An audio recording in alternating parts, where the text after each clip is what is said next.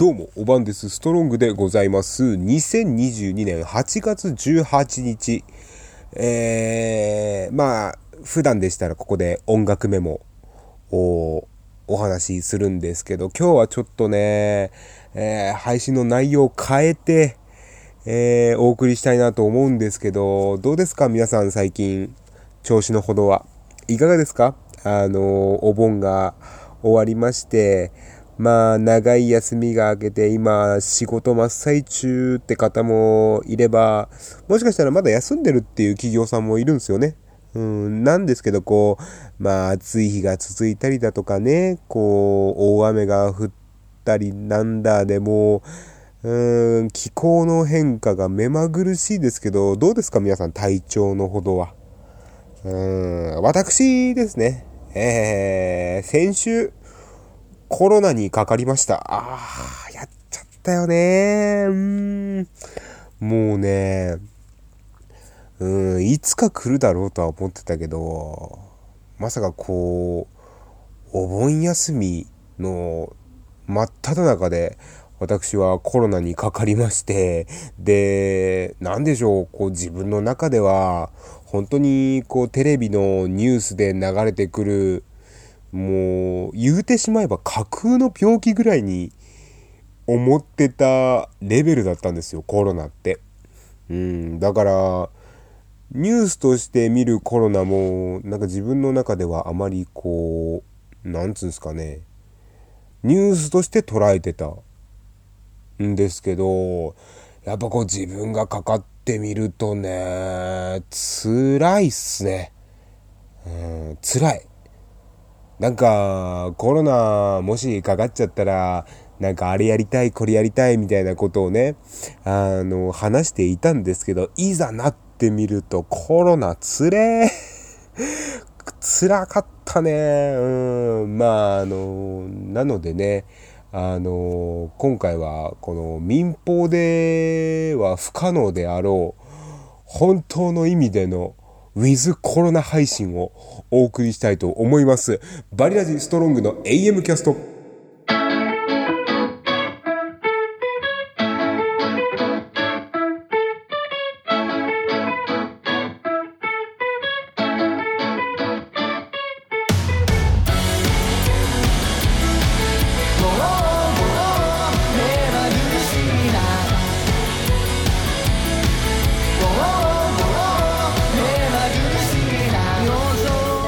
改めまして皆様おばんですストロングでございます。まああの今こうやって配信ができているってことは順調に、え、回復はしています。で本当はねこう通常通りの配信をしてもよかったのかなと思ったんですけどあの本当に体調が悪い時ってね音楽情報を漁ったりとかまあ、ネタを考えたりなんて無理だなと思ってつれえなと思ってうん。でやっぱりこうなんでしょうどう考えても一番自分の話が乗る話題って言ったらもうコロナにかかった話をするに尽きるなと思って。なので本日はストロングウィズコロナ配信をしたいなと思います、うん、まあこの話を聞いてね。まあ、コロナになったストロンガー様もいると思うんですよ。その方はね、ああ、こんなことあったよね、わかるわかる。って共感していただけると、私的にも救いになりますし、うん、まだこうコロナかかったことないよ、いまいちピンときてないよって方はね、もう、もろに、あのー、経験した、えー、人の話を聞くっていうのもなかなかないと思うんで、なので、まあ、ちょっと内容変更してね、えー、お送りしたいなと思います。ということで、えー、ラジオ配信アプリスプーンバリアジアカウントをキーステーションに9つのポッドキャストアプリで配信をしております。えー、もしよろしければ、ファン、フォローなどの各種お気に入り登録をお願いいたします。ということで、え、ストロングの AM キャストぜひ最後までお付き合いください。ストロングの AM キャスト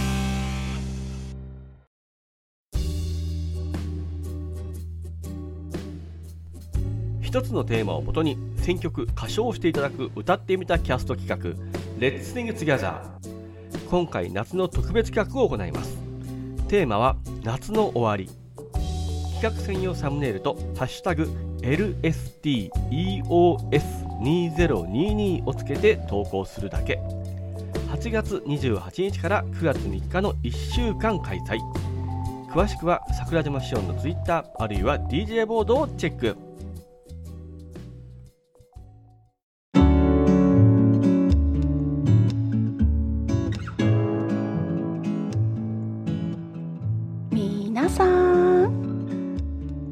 ちは。エマです。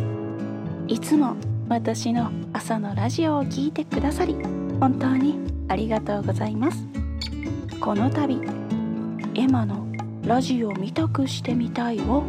リニューアルして再スタートさせます。ラジオ名はエマのポラリスステーション。月曜日から土曜日まで毎日朝7時頃お届けいたします。北極星のように変わらず皆様の朝を元気に彩ります。それではポラリスステーション略してポラステでお会いいたしましょう。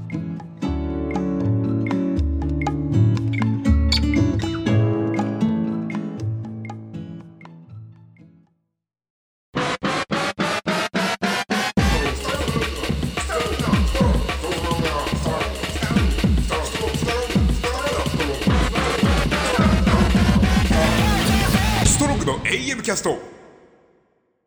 あの先週がまあ僕お盆休みだったんですよ。なんか一般の会社よりもちょっと早くって長めのお盆休みをいただいて、うんで、先々週の、えー土曜日からなんですけど、金曜日に、えー健康診断の予約を入れて、そこが、あのまあ、何でしょう、有給扱いになるんですかね。うん仕事に行かなくても健康診断で、まあ、あの、指定の病院に行って検査を受ければ、まあ、その日出勤したことにしていいよ、みたいな。でも、その、診察、健康診断っていうのも、賞味2時間ぐらいで終わるんで、まあ実質休みみたいなもんなんですよ。僕はこれをファントム有給と呼んでるんですけど、まあそのファントム有給をかました、まあお盆休みが先々週の金曜日から始まって、で、まあ、あのまあそれなりに過ごしていたんですけど、先週の半ばぐらいに、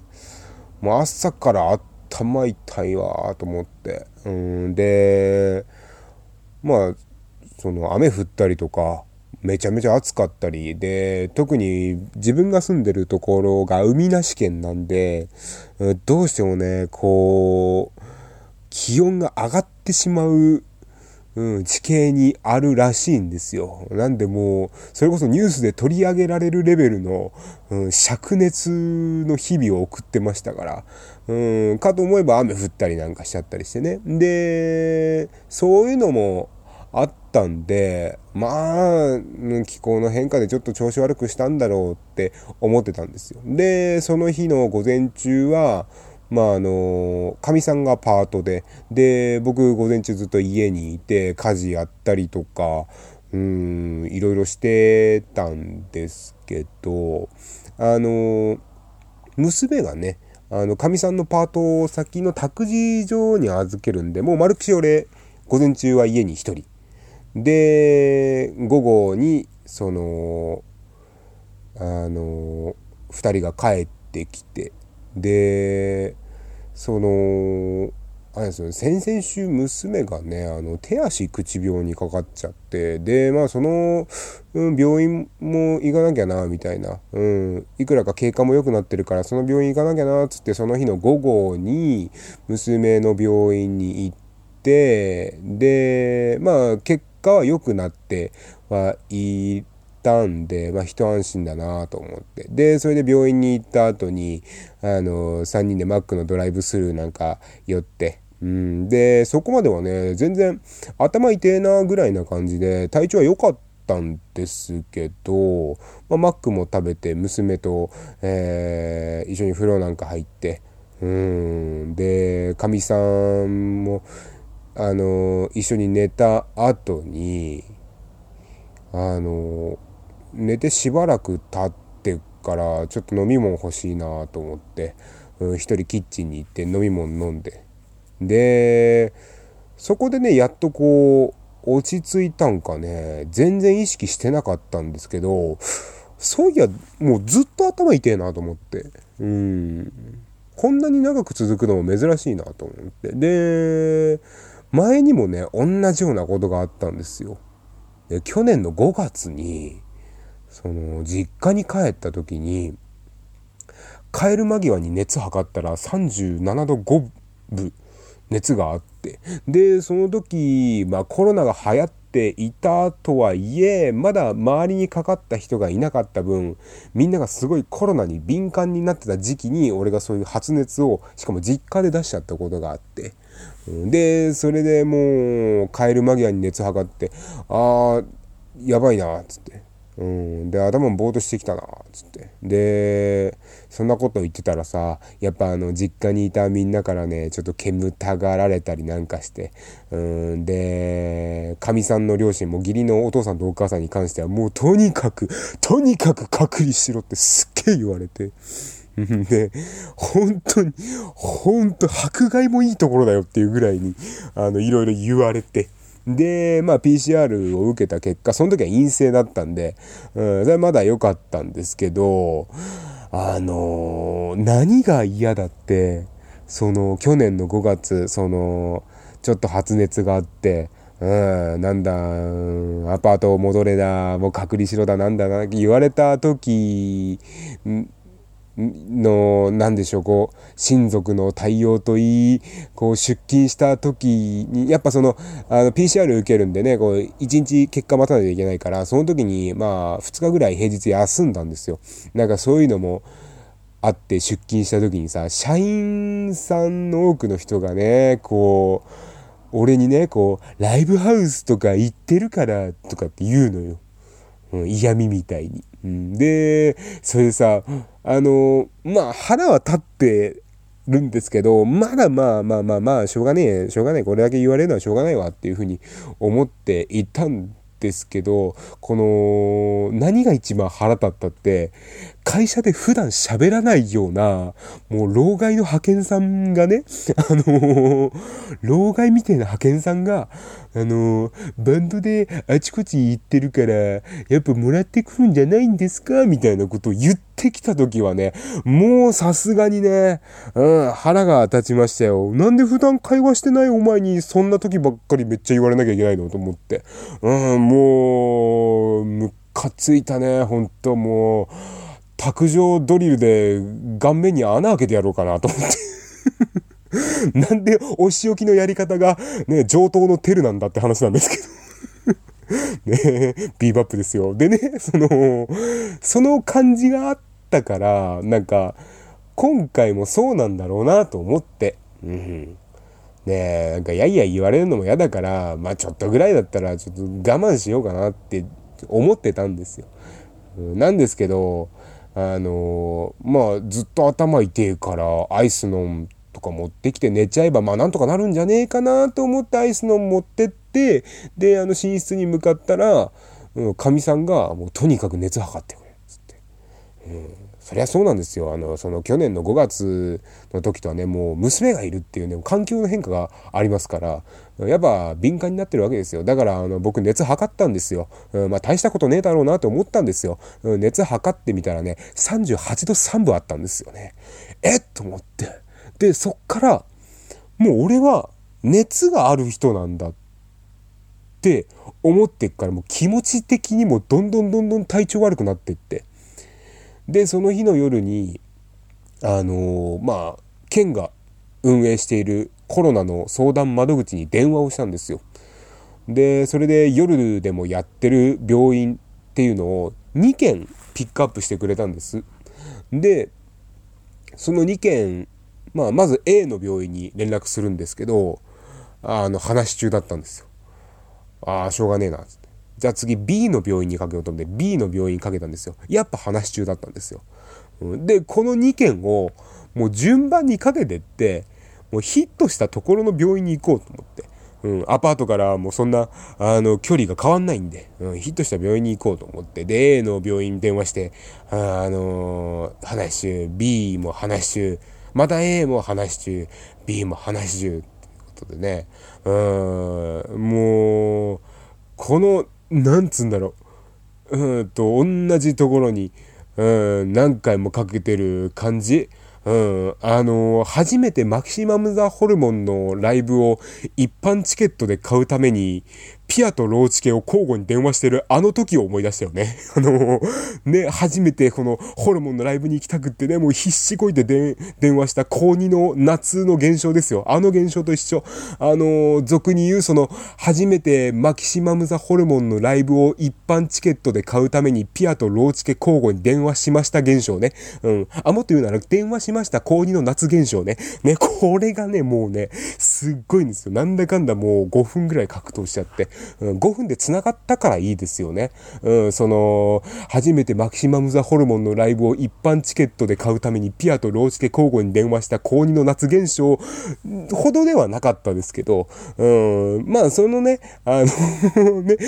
今の現象をこう言ってるとね、あのファミレス行ってハンバーグセット注文したら店員さんにパンはライスって聞かれてるやんっていう言葉がみんなの頭の中によぎったと思うから、もうこの話はもうやめとく。うん、この話はね、うん、あのーまあこの現象に関してはね、あのファミレス行ってハンバーグセットを注文したら店員さんにパンはライスって聞かれてるやんっていう現象はあのピンポンパンライス現象ですけれども、うん、僕が言ってるのは、あの初めてマキマム・ザ・ホルモンのライブの一般チケットを買うためにピアとローチケ交互に電話した高2高2の、高2の夏現象ですからね、うん、これの略称はないです。ここはテストに出ます。でね、その、ね、あの、やっとこさこ A の病院につながって、で、まあ急に熱が、っていう風な感じで電話して、そしたら、あの、電話口で分かりましたって言って、じゃあ今から問診始めますねって言って、うん、電話越しに問診15分ぐらいやったんですよ。うん、で、15分やった後にね、ちょっと今先生の手が空いてないんで、えー明日の朝9時に電話してくださいっていうふうに言われたんですよ。じゃあこの15分間はな、な、なんやねんみたいな。ね。あの、熱ありますか？って、あの、症状どうですか？つって、うん、なんか、うん、家族とか大丈夫ですか？みたいな、うん、そんな話をして、わかりました。では先生お呼びしますねっていうね、お前誰だよ現象ね、この。ね、ね、夜遅くに大河のお前誰だよロックンロールをするとこでしたよ。ね、うん、それで、まあ、あの、散々、散々15分も、あの夜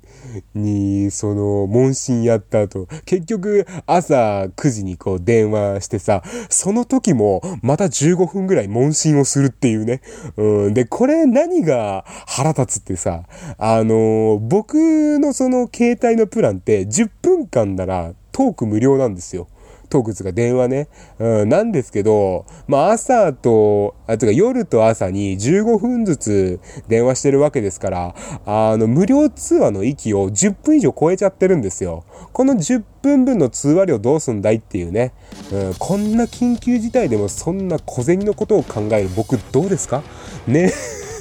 もう、ケチの極みですよね。自分の体がどうなるかもわからない状態で、もう小金を気にするってもう末期だと思うんですよね。ストロングの AM キャスト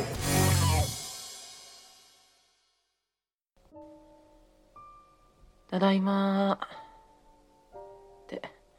一人暮らしなんだから返事がないのは当たり前なんかちょっと寂しいなそういう時は、しおんさん？バリエーションラジオ略してバリラジ。単通月曜日のラジオデイズ。ゲストとの企画や対談、何のためにもならない雑談をお送りしています。バリラジアカウントへ、カモンしおんさんおう出て行ってもらっていいですか？あ、すいません。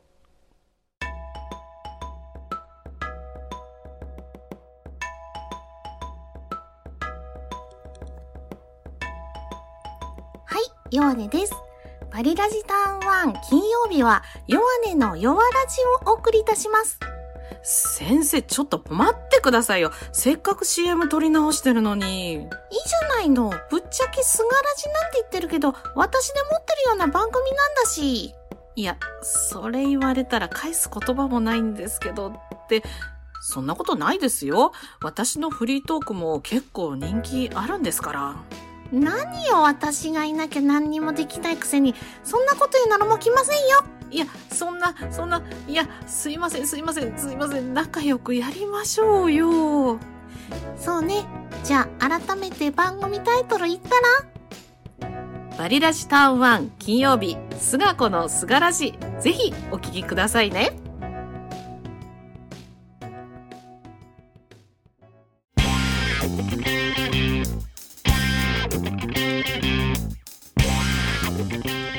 トロングの AM キャスト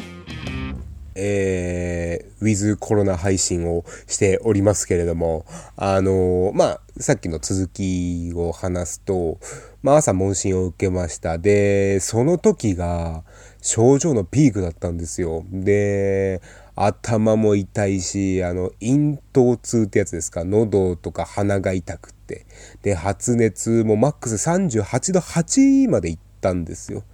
で、フラフラになりながら、こう、指定の病院に行ったんですよ。で、まあ、家族がまだ状態が分かんなかったんで、家族に清めたくないから一人で車運転して行ったんですけど、もう運転がしんどくって、そこ来て賞味8分ぐらいの運転だったんですけど、それがまあしんどくって。で、病院まで、まあ難なく着いたは着いたんですけど、これね、医療現場が逼迫してるなっていうのを物語ってることがありまして、病院まではまあ混むことなくすんなり行ったんですけど、駐車場が全然空いてないんですよ。で、その駐車場を探すに10分ぐらいもううろうろして、え車開くの待って、で、やっと駐車できてたはできたんですけど、そこからまあ駐車場で待機して、あの、病院とは電話でやり取りをしたんですよ。で、検査を受けて、抗原検査ってやつですね。あの、鼻の中に白い棒みたいなのを突っ込む。うん、で、もう、鼻とかも弱ってるから、もうなんか、おえつが止まんないんですよ。若いお姉ちゃんがね、僕のその、あの、検診来てくれたんですよ。来てくれたんですけど、もう、若いお姉ちゃんの前でもう、えずきにえずきまくって。で、それで、まあ、あの、診察の結果、陽性だったんです。で、その後も、あの、近くの薬屋で薬もらうまで、なんだかんだ3時間半かかったんですよ。で、それまでずっともう車で待機だったんです。でね、その日めちゃめちゃ暑かったんですよ。で、冷房かけないとほんと死んでしまうレベルに暑かったんですよ。気温的には。で、1時間ぐらいは、まあ、あのエンジンかけて、で、待機してたんですよ。で、そしたら、こんな時に限って、ガソリンの、あのランプが点滅しちゃったんですよ。もうすぐガソリンなくなりますせってことですよ。で、それで、まあ帰れなくなったらシャレにならないなと思って、ましてこう帰りに、あのガソリンスタンド寄ることもできないですから。なんで、まあ車の電源切って、で、窓を開けて横になってたんですけど、もうその日ほんと気温が37度とか、うーん、あったんですけど、これがね、全然暑くないんですよ。全然暑くなくって。もうそれだけ体のおかんがすごかったんですよ。で、まあ、あのまあ、なんとかガソリンも切らすことなく、うん、診察終わって、あの薬ももらって、うん、で、帰ったんですよ。まあ、薬っつってもコロナの薬っていうのはないですから、まあ、もらったとしたらその頭痛を抑える薬と、うん、あと咳を抑える薬だけもらって帰ってきたんですよ。で、そっから、まあ、うちに帰って、まあ、うち 2LDK のアパートなんですけど、そこの、あの、一室が、一室がもう物置みたいになってるんで、そこをね、かみさんが綺麗にしてくれて、で、マットレスを引いて、まあ、用意してくれてたんですよ。で、いつでも寝れる状態にして、そっから、まあ、自宅待機が10日間っていうふうに言われて、あ、10日この、えー、な、6畳一間みたいなところで過ごすのつれえなと思って。うん、で、なんとかこう自分の中で、まあ、いくらかこう気を紛らわすような感じで、なんかいろいろね、スマホの動画見たりだとか、あとは、ラジオの機械でラジオ聞いたりだとかして、時間を潰してたんですけど、あとはね、あの、ズームをね、うん、ここに来て、ズームを初めて、あの、やりまして、で、あの、家族と会話をしながらね、食事とったりとかもするんですよ。でね、その食事なんだけど、食事もね、だから隔離してるからさ、時間になると、その部屋の前の扉に置かれて、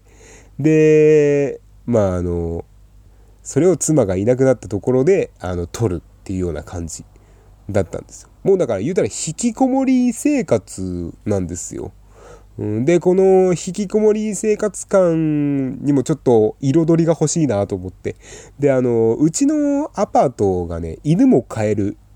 仕様になってて、うん、ワンちゃんもこうね、あの、一緒に住めるアパートなんですけど、あの、なんで、扉の下の方に犬専用の扉みたいなのがあって、あの、プラスチックのカバーみたいなのをこう、上にジャって外すと、なんか透明な、なんかパタパタしたような感じで、こうワンちゃんが通り抜けできるみたい、みたいな、そういうドアの仕様になったんですけど、うん、そのね、ご飯が来たら、わざわざその、あの、ワンちゃん専用のドアをシャッて開けて、で、あの透明なその、なんか、ビニールのペラ1枚みたいなところから手を出してね、そこからの飯をこう、取るっていうね、もう刑務所ごっこを一人でやってね、なんとか気を紛らわせたんですけど、ああ、懐かしいな、なんつってね、あ あ、懐かしいなって。あ、もう、もう、もう、もう、もう、もういいです。あ、もう、もういいです。あの、でも、あの、ご飯はもうちょっとください、みたいな。あの、そういう感じのね、あのー、あの、療養生活に彩りを備えていたわけなんですよ。で、それで、まあ、あの、こうなると、難しいのがさ、あの、まあ、僕はその自宅療養している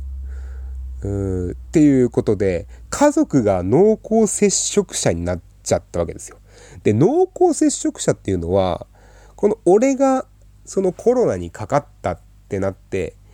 無症状で5日間、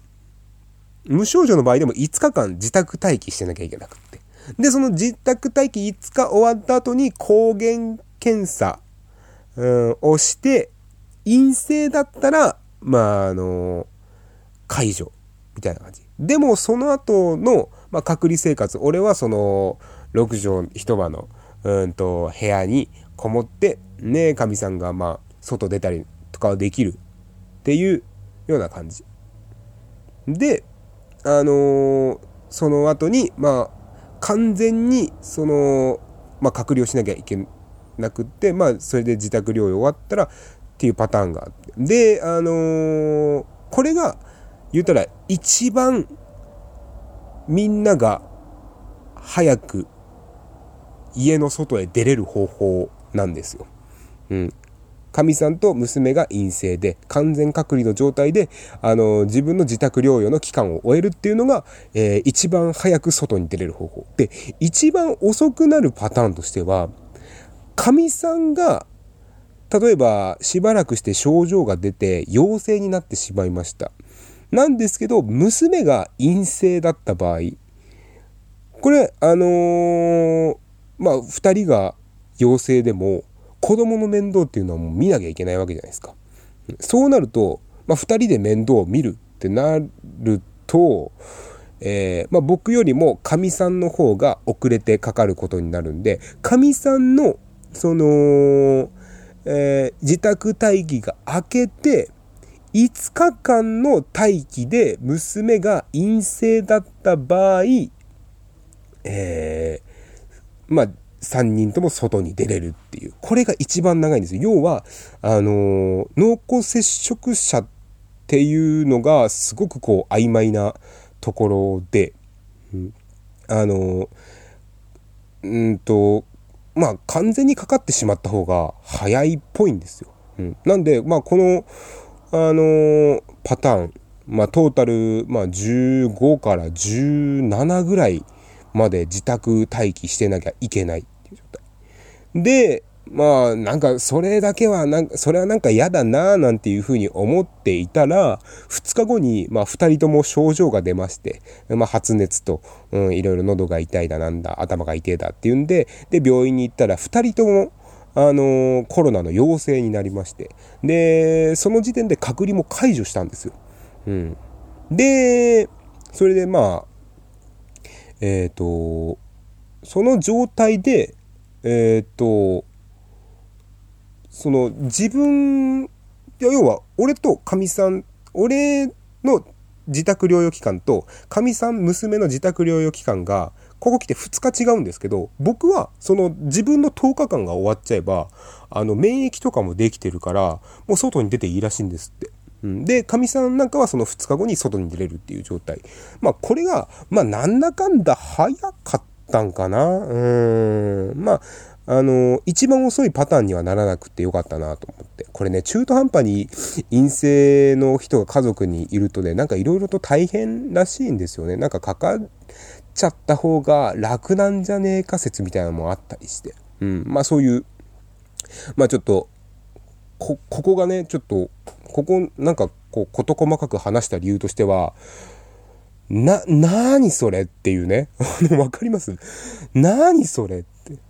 かかった方がいろいろ都合がいいシステムって何それと思ってね、ちょっとこう、問題定義って意味でもちょっと事細かく話したんですけど。まああの、それでまあ隔離も解除されて3人ともまあ言うたら、あの、コロナファミリーですわ。あの、コロナファミリーになって、で、その後の生活っていうのが、まああの、外に出れないから一日中家族3人で、うん、で、まあ、いたはいたんですけど、家にいてもやることはあって、まあ例えば僕に関してはドラム教室の振り替え、そのコロナで、あの、レッスンできなかった人の振り替えのその日程を決めたりだとか、あとはあのー、自宅待機中に一本イベントがあったんですけど、それをもう、あの、欠席せざるを得なくなっちゃったんで、それの、まあ、調整だったりとか、あと引き継ぎだったりとかもやって、で、他のイベントのタイムテーブル、ちょっと待ってくださいね。あの、喉が、あすいませんでした。あのー、まあ、こんだけ久々に、あの、喋、こんなに長く喋ることもなかったんで、喉がスッカスカの状態でございます。あのー、なんだっけ、なんだっけな、あの、それでね、まあ、タイムテーブルを組んだりだとか、うん。で、そんな中でね、やっぱバンド仲間にこう連絡を取ることとかもあったんですよ。で、このね、バンド仲間だったり、バンドの先輩とかがみんな優しくってさ、まあ、無理すんなとかさ、あのー、まあ、ストロングいつも忙しいんだから、これは、神様が与えた休暇だと思って、うん、羽を休めてくださいみたいな、のびのび休んでくださいみたいなことをね、言ってくれる人がいたりね、ありがてえななんて思ってさ、うん、じゃあもうせっかくじゃあこの休暇を楽しもうと思って、家族3人の時間はもちろんのこと、なんか自分もこう、なんだろうな、こう久しく、うん、やれてなかったこと、漫画読んだりだとか、うん、あとゲームやったりとかを、こうね、あの、二人が寝てる時に、あの、やってたんですよ。でね、あのー、この、スイッチをさ、こう今まで自分が持ってたゲームとかをこう改めてやったりして、で、こ、あれこのゲームってこんなに脳汁が出るゲームだったっけ？みたいな遊びが一個あって、それが、あの、任天堂スイッチで発売している遊び大全っていう、あの、要は、オセロだったり、将棋だったり、そういう、まあ、昔からあるような、ボードゲームを一つのソフトにまとめたっていうゲームがあるんですよ。で、その中で、ヒットブローっていうゲームがあるんですよ。どういうゲームかっていうと、あらかじめ、よ、決められた4つのピンの並びと色を、えー、まあ正解がわからない。僕は正解がわからない状態で、こう、コンピューターが決めてくれるんですよ。で、その4つのピンの色と並びを、あの、手元にある6つのピンの中から予想して、その色と並びをこう、当てるっていうゲームなんですよ。で、これが8回予想ができて、で、4つのピンを、こう、あの、並べて、決定を押すと、あの、ピンの位置と並びが合えばヒット。で、えー色は合ってるけど並びが違うってものはブローっていう風に、えーまあ、カウントするんですよ。で、で、それで、まあ、4つのピンを、ピン並べて、で、決定をして、で、その判定が、例えば、ワンヒット、ツーブローっていう風に言われたら、あ、自分の決めたその4つのピンのうち、1つは、えー色と並び位置が正しい。これヒットなんですけど。で、2つ、ツーブロー、2つは、色は合ってるけど、並びが違うっていう2つ。で、もう一個は何も言われてないんで、そもそも色が違うっていう風な感じで、それを頼りに、要はあのコンピューターが決めた、そのピンの色と並びを当てるっていうゲームなんですよ。で、1回目がワンヒット、ツーブローだったら、じゃあ2回目こう、やり直して、で、もう一回じゃあ決定をして、で、次の結果が、ゼロヒット、ワンブローとかって言われたら、あれ？じゃあ、あのさっき覗いた中の一つが、なんか、あの一つが含まれていたのかなみたいな、そういうところからこう推理してって、コンピューターのそのピンの並びと色を、あの、当てるっていうゲームなんですけど、で、これを、同色ありっていう、要は赤赤白黄色みたいなのをコンピューターが選んでくるっていう難しい設定にして、で、やっていくんですけど、これがね、すごく面白くって、で、一番脳汁が出るパターンっていうのが、8回目、ラスト8回。で、これを決めないともう負けっていう時に、今までこう1から7まで、あの、ピンの並びと、あの、ワンヒットツーブローみたいな、そういう、あの、示しとかをこう駆使して、この最後、8回目でこれを決めなきゃいけない。今までのを推理してここを決めなきゃいけないっていう、この、なんだろう、後がない状態で、こう、どんどん推理してって、で、もうなんだったら最後の選択をするまでに15分ぐらいそこでかけて、で、考えるんです。それで正解した時の、あの、脳汁ジョバジョバ感がすごくって、もうこれ、この上ないこう頭を使ってた達成感みたいなのないなと思って、もうそれにめちゃくちゃハマっちゃって、自宅療養、まあ今も療養中なんですけど、もう今、もうそのヒットブローがもう面白すぎて、うん一人でね、あのー60勝ぐらいしてるんです。明らかに他のゲームに比べて、あの、やってる頻度がめちゃめちゃ高いっていうね。うん、で、そんなね、生活をしてますから、あのーあす今まではね、今までそう、仕事がある生活は、朝6時に起きて、で、家事をやって、娘にご飯とかもあげたり、まあ、その他諸々の準備をして、で、仕事に行って、で、帰ってきて、で、その後、急ぎ足で風呂入って、で、まあ、音楽関係のレッスンだったりとか、スタジオだったりとかっていうのをやって、で、帰ってきて、なんだかんだ12時に寝て、で、また朝6時みたいな、まあ、生活サイクルだったんですけど、今はね、朝8時に起きるんです。うん、で、朝食、娘の面倒見て朝食ダラダラ食って、うん、で、まあ、さっきね、やることがあるなんて言ったけど、やることなんて賞味1時間ぐらいですわ。1時間ぐらいでわーってやって。うん、で、その後、その生活に支障が出ない程度の家事をやって、で、それで、あの後の時間はね、ずっとヒットブローやってる。ずっとヒットブローやってね、脳汁ジョバジョバ出してね。うん。それで朝寝と昼寝をしてますからね。うん。とても、もう本当に宝くじで7億当たった人じゃないとできない生活ね。うん、今なんで宝くじ7億っていう風に言ったかっていうと、俺ね、サマージャンボ買ってたんですよ、10枚。うん。300円しか当たんなかった。うん。誰かちょうだいお金。7億円。でね、その、ね、まあ、あのまあ、こういう、その7億円誰かちょうだいっていう思考になってお察しの通り、うん、この生活をね、1週間ぐらい続けてるんで、もう社会復帰できない体になっちゃってます。俺不安だよ、来週の月曜日から仕事できるかなと思って。うーん。なんか、そのゴールデン明け、ゴールデンウィーク明けに、あのーなんかやる気なくして仕事辞めちゃったみたいな新社会人いますみたいなニュースとか見るとね、腹立ってたんですけれどもね、あのーなんか気持ちがわかるような来た。いや、来た。もう、ろれつが回んなくなって、喉の水分もパサパサなんでね、あの、この辺で終わりにしたいと思います。えー、ということで、えーバリアジストロングの AM キャストでは、ストロンガー様からのメールを募集しております。えー、ストロングのツイッターアカウント、アットマーク STRONGAM62 の固定ツイートにあるメールフォームがございますので、そちらから送ってください。どうしようかね、久々にあれもやります。えっ、と、来週、ポッドキャストもう、えー AM ポッドキャストもちょっと久々にやろうかなと思います。あのーよかったら来週も聞いてください。えー、っと、ということで、えーラジオ配信アプリスプーン